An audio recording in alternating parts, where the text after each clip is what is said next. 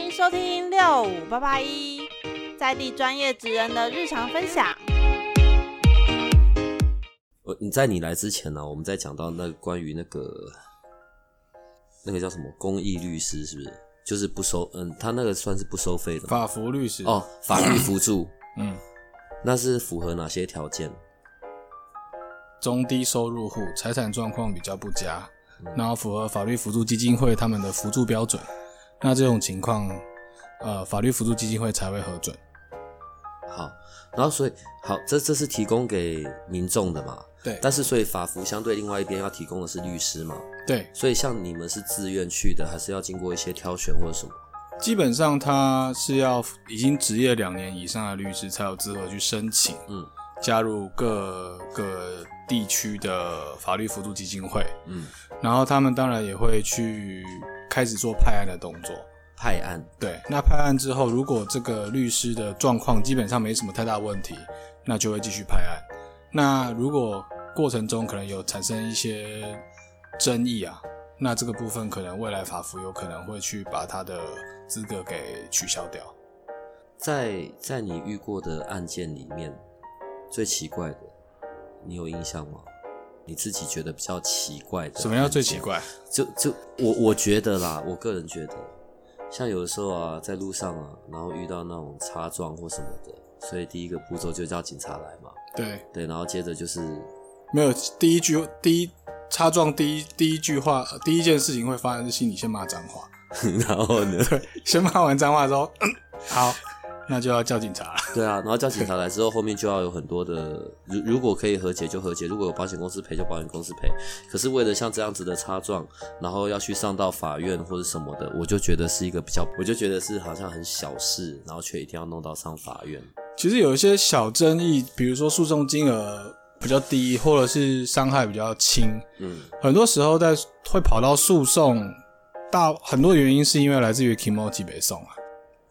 有时候是为了一个公平正义，有时候是为了一个他觉得对方的态度很差，那就算小金额，他也必须为了他自己争一口气，那这种就会去找到律师。可是你看哦，这种这种争议，然后可能他也不是什么大金额或什么，可是却要安排到两边的呃律师到法院去干嘛干嘛，这不是很反而反而成本更高吗？嗯，基本上其实。在诉讼上，它还是有一定的技巧，跟一些主张的证据啊，一些繁琐性的行政的流程要去做，然后还要写诉状，还要开庭，然后其实讲错话都会影响到整个胜诉呃诉讼的胜败以及赔偿的金额。所以其实找律师这件事情，啊、如果经济条件比较差一点点的，那就是找法服的律师去协助。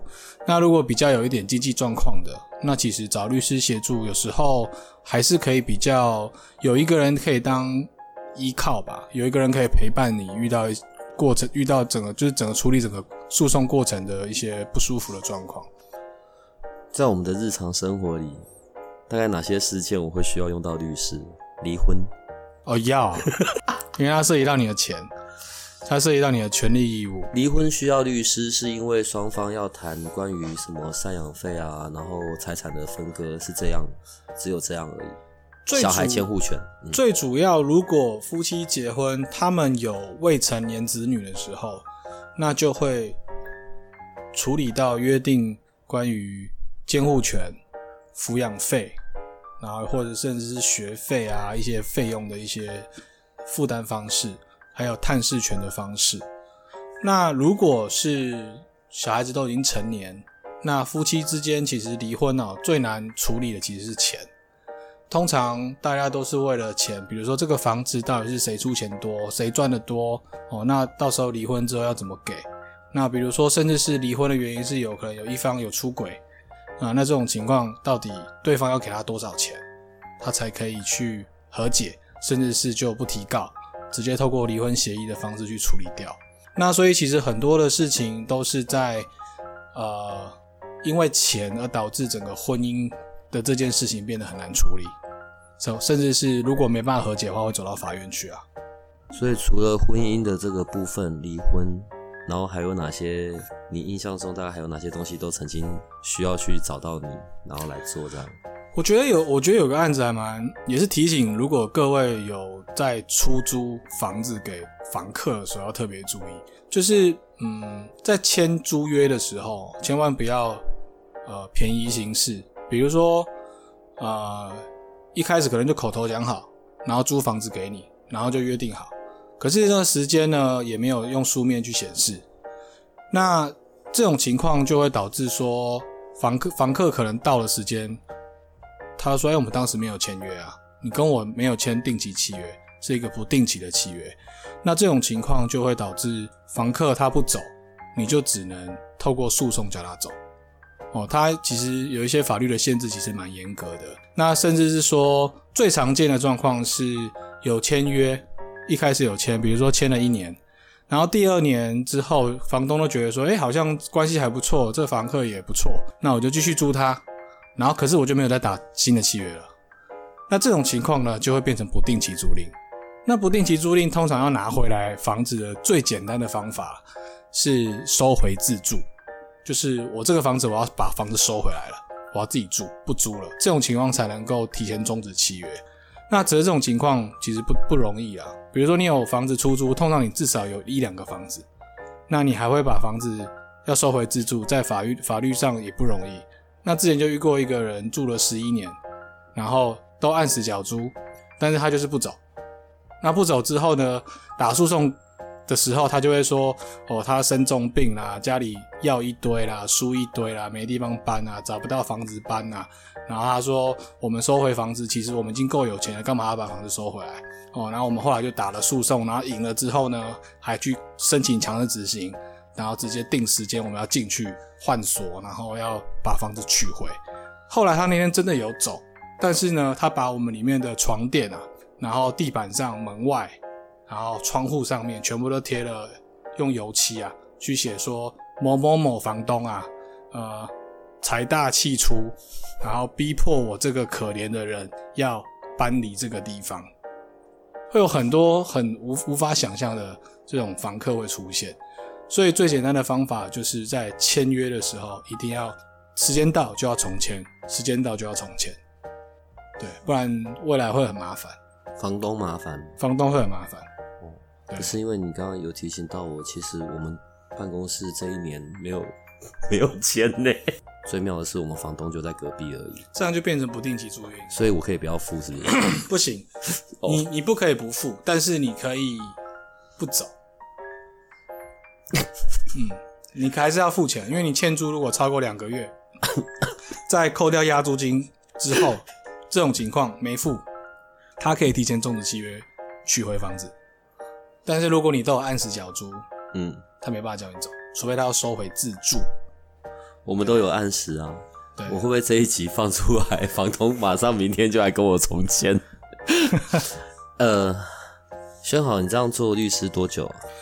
呃，今年律师资格是第六年，是。然后如果从事法律工作，从事务所年资开始算的话，今年第十一年。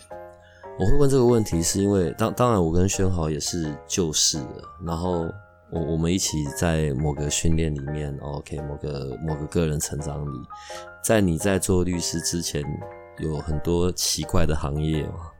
还做过八天的日。哦，那是我觉得是一个荣耀的行业。嗯，我我我我的我用的奇怪不是那种，就跟我现在工作就是跟你是完全不一样的东西。我我我很难想象你就是头发长长，然后在这边摇饮料这样摇酒哦，因为我不喝酒，我不太懂。对，是是那个时期是发生什么事，然后让你从也非本科系，然后直接就要就你说你那时候说的好，我要考到律师，对，然后你就真的去执行。这中间是有什么样的故事？其实我爸是军法官啊，所以我小时候其实就是军军人家庭，然后爸又爸爸又是法律相关，所以我小时候我觉得啦，我可能对于法律也有一点点兴趣吧。那也觉得，哎、欸，我爸这样很帅啊。可是当然，那就是因为国中国中的时候，可能是家庭教育跟我相处的方式没有办法让我跟他们沟通嘛。嗯。那所以跟他们的关系就越来越远。然后国中其实被霸凌了三年，那那时候跟自己的家人就得不到家里家里的温暖，然后他们都觉得说，哎，你被霸凌一定是你的错啊，不然别人为什么不霸凌别人要霸凌你？好，所以那时候跟家里人关系越来越远。那也因为这样子，我就开始在国中毕业之后就加入了另外一个社会的活动里面，嗯，然后在高中的时候去霸凌别人，嗯，对。那这种情况其实也是因为这些状况，变成说我会更喜欢外面的朋友，我就会觉得外面的朋友才是我的朋友，因为他们才真的关心我。那外面的朋友多，很自然的就会碰到烟酒槟榔这些这些这些坏习惯嘛。当然以前，哎、嗯欸，以前吃槟榔，高中是帅，我跟你讲，吃一只兔地这样帅。亲吃槟榔怎么跟人家亲亲呢？啊，以前会在一起的女生都不在乎这件事情，对，他们会觉得帅。对，今等一下录完结束之后，我们看一下吃槟榔吗？不要，我不会吃，我到现在学不会，好不好？对，然后所以因为这样子，自然就会开始接，就开始接入接接触这种夜生活的工作嘛，然后就开始做一般的外场，然后开始到内场，然后开始做调酒，学切水水切水果，切冰块，调调味，调一些好喝的酒给人家喝。对，那这个过去其实。也是那个时间，跟家人的关系当然就就不好，所以更糟。我当然就糟嘛，所以我当然就一直很喜欢沉浸在那个夜生活的氛围里面，对啊。然后，所以那个那个工作也是，我觉得也是因为情境所让我 enjoy 在那个环那个工作里面。对。那后来是因为发生什么事？后来就好像是我大四吧。大四的时候，我老爸就因为猛爆性肝炎嘛，然后就昏迷住院。那那时候我们家有三个小孩，那最快的方法就是活体捐肝，由亲小孩子直接捐给他。在医院配对之后，就基本上是我的身材跟年纪各方面是最符合我爸，所以就我后来就好，我就反正我爸生下我嘛。那我就想说，我还你一条命嘛，那我就好，就说我捐。那捐了之后呢，我哥就隔年哦、喔，就让我去上了一个自我成长的课程。嗯嗯。然后我就去上课，上完之后觉得说，哎、欸，原来我的生命是可以有所不同的啦。所以我就开始从那个时间开始脱离了一些夜生活的工作，然后朋友全部重新洗牌，然后也开始为自己想，我到底。我能够为我自己做什么？我能够为我的家人做什么？那当然，中间过程中还是有一个小小的过渡，比如说我去为了要去上课啊，为了要要还是要学费嘛，我去摆地摊啊，然后去做传销啊，然后甚至是做餐厅的店长啊。上那个课哦？对啊，我钱是一开始借的。那个课好贵哦。就我觉得对我来讲，现在想是值得的啦。嗯，因为十万块可以买一辈子。嗯，我觉得划算。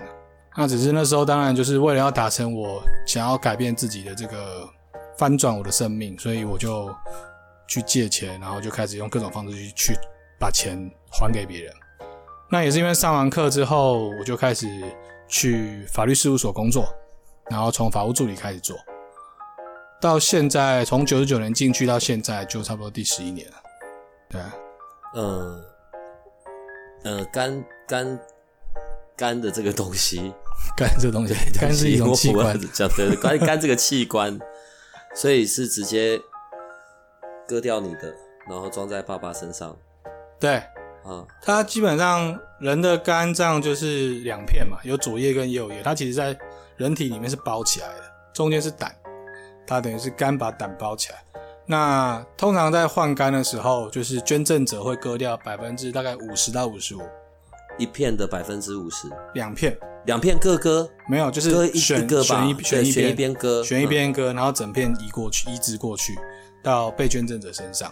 那呃，肝脏会长，嗯，所以说我的自己身体的也长出来了，然后我爸的身体的也长出来了，对，所以当然割很痛啊，要求要求痛的，我住院住了大概三个礼拜，肝不是。肝不是沉默的器官吗？你要切开，你才能够拿出来啊！你的身体要被切开，所以我身上有一个很大的 L 的，从从胸口到肚脐，然后从肚脐再往右边延伸。有要割这么长吗？要，因为你它等于把你的肚子整个翻开，翻开之后再才能把器官拿出来开始割。我们现在录的时间是中午，等下大家也不用吃午餐。不会啊，猪肝很好吃啊。对啊，你现在补这句更糟，好不好？因为我们的我我们的录音就是都很都都是很比较自在的，然后所以有时候我比较一些戏虐的，但并不是开玩笑的。哈，在干的这件事之后，在于你跟父亲的关系上面又有什么样的变化？哦，那那天他也很蛮感性的嘛，他其实 你在讲他也很好笑，他也蛮感性的，他他那天诶、欸，因为我们那时候是呃一起进手术房嘛。然后我切，我动刀了八个小时，他动刀了十二个小时。然后推出来之后，我们原本是各住各的单人房，嗯，然后后来回来的时候是住在同一个双人房，对，就是左边是我，右边是我爸这样。那我先出来的时候，其实我觉得那时候也不知道我爸到底复原了没嘛。然后我爸后来醒过来了之后，护士问他说：“哎，张爸，你醒了？你知道你在哪里吗？”他说：“呃，不知道。”然后他以为他在。家里或是天国之类的，对，他真的，因为那时候是昏昏的，然后他就说：“哎、你儿子救了你之类的。”然后他说是哪个？是他以为是我大哥，因为我哥跟他关系，他觉得在那个时候，他觉得我哥比较听话，就比较有有前途这样。然后后来护士就跟他讲说：“没有，是你小儿子卷的。”那那时候其实我爸就听完之后就狂哭，然后哭完之后，可是他就是很牛脾气啊，那时候就是不好意思吧，所以一开始就。也没有，也没有特别去问我说，哎，谢谢你啊之类的，只是说啊，有没有痛啊，会不会痛啊？废话当然会痛啊。他只是说，然后后来只是说，后来出院之后，他就有来找我，然后去跟我说，就是儿子，谢谢你，就是你愿意捐肝给我这样。那所以从那个那个时间点，关系有一些些好转一点点。但是那时候，因为我自己的心理还没有调试或者扭转，所以其实那时候我也只是想说，OK 啊，反正你说什么也不重要，我只是我这条命就是用器官还给你了，所以我以后都不欠了。那直到我就是我说的隔年我去上课之后，我就跟我爸妈做了一些对话，三人对话啊，把门关起来，然后讲明白以前我以前为什么会跟你们关系这样，然后他也跟我说为什么他们以前会对我这样。然后全部都全部讲开，那也大概至少讲了四五三四哎，大概四次左右。然后每一次讲都有哭啊，都是抱着哭啊之类的。所以从那那一次之后，我们的关系就开始扭转，慢慢慢慢的调整。那直到我后来开始找律师事务所工作，然后后来考上律师，到现在，现在整个关系就是好到我觉得算好到不行了。然后都会。就是很在乎彼此，然后也很爱对方，也会抱抱啊之类的，就整个关系做了很大的扭转。那我爸现在在外面去说他的儿子在做什么，都是趾高，就是比较趾高气扬，就是抬头挺胸，抬头挺胸，然后也是很骄傲的在说他儿子现在在当律师，然后这样有上上过新闻这样。你的整个那个这一段的背景，就整个跟连续剧应该可以拿来写剧本。其实我觉得不错哎、欸，真的。嗯，我很喜欢一首歌，叫《浪子回头》。番茄蛋，番茄呃，番茄茄子蛋，它到底叫什么名字啊？茄子蛋啊，番茄蛋，番茄，我番茄蛋是一道菜。我办公室的附近全部都笑歪了。茄子叫什么名字？茄子蛋，茄子蛋叫什么？你们为什么要茄子蛋？茄子蛋，茄子蛋，就啊，怎么样？不能讲错话是不是啊？笑屁笑啊！讲正经。我我我我我我们认识的一些律师，好像各自都有各自的比较专长的部分嘛。对对，那你呢？你主要是比较有专攻哪个部分？一般的民事那当然是必备的嘛。对，只要考得上律师，基本上民刑事都会打，民事、刑事、刑事、行政都会打。嗯，只是有没有专门去累积够多的经验？嗯，因为我觉得律师，呃，最重要的东西是经验。对，那。一个东西做久了，就一定会熟嘛，对啊，所以其实，呃，民刑事跟行政诉讼是比较算是一般考科我们都会考的东西，所以只要出来当律师，有正规的受受受过训练，基本上都没问题。那我比较在另外专的部分是劳动法这一块，那主要原因也是因为我之前担任法务助理的工作的那个事务所，就是我的启蒙启蒙事务所。那个事务所本身就是劳动法非常有名的一个律师事务所，所以我从以前当法务助理的时候，到后面呃考上律师，当实习律师、正式律师，都在那个事务所，在那边总共待了十年。所以在劳动法这块，我在那边就已经摸了十年。那也是因为这样子的经验，所以我后来就有呃担任台北市政府劳动局的专任讲师，嗯，然后有去一些社大，也是当他们的老师。哦，那全部在讲的都是劳动法的东西，包含有时候新闻受访啊，或者是录一些北市府北台北市政府的一些呃影片啊，哦直播啊，全部都是劳动法的东西。一般我我我我现在讲的是我的认知，我所知道的，好不好？然后当我有事情我需要去找律师帮忙的时候，好像大概两种费用吧，一个是就是出庭的费用，就是用案件算的，然后另外一种是用那个叫什么顾问费、咨询费、智商费。嗯，你的呢？你的、你大概都基本上，如果是想要像假设像你今天来有有什么一些法律问题来找我聊。嗯那这种我收的谈话费叫做咨询费。OK，对。那如果今天你是来找我，比如说帮你做一个协调解，或者是开庭诉讼，那这种就是律律师费，或者是所谓的呃为了一个 for 为了一个 case，好，因为了一个案件所特别委托的一个一个收费。好，那这种就是叫做诉讼费啊，或者是案件费都行啊。大概就是分这种两种。平平常如果要找到你的话，就要到你你们那个律师事务所的脸书，就可以跟你取得联系。嗯，基本上我们律师事务所目前没有脸书，哎，要到我个人的 Facebook，到个人的粉专。对，好啊，我们今天也一样会坐在社团里面，他们就可以看到了。对。对我们今天就先录到这里，好不好？然后我们下一次的时候会再请宣豪律师来，好吗？好，好，那就这样，拜拜，拜拜，谢谢，拜拜。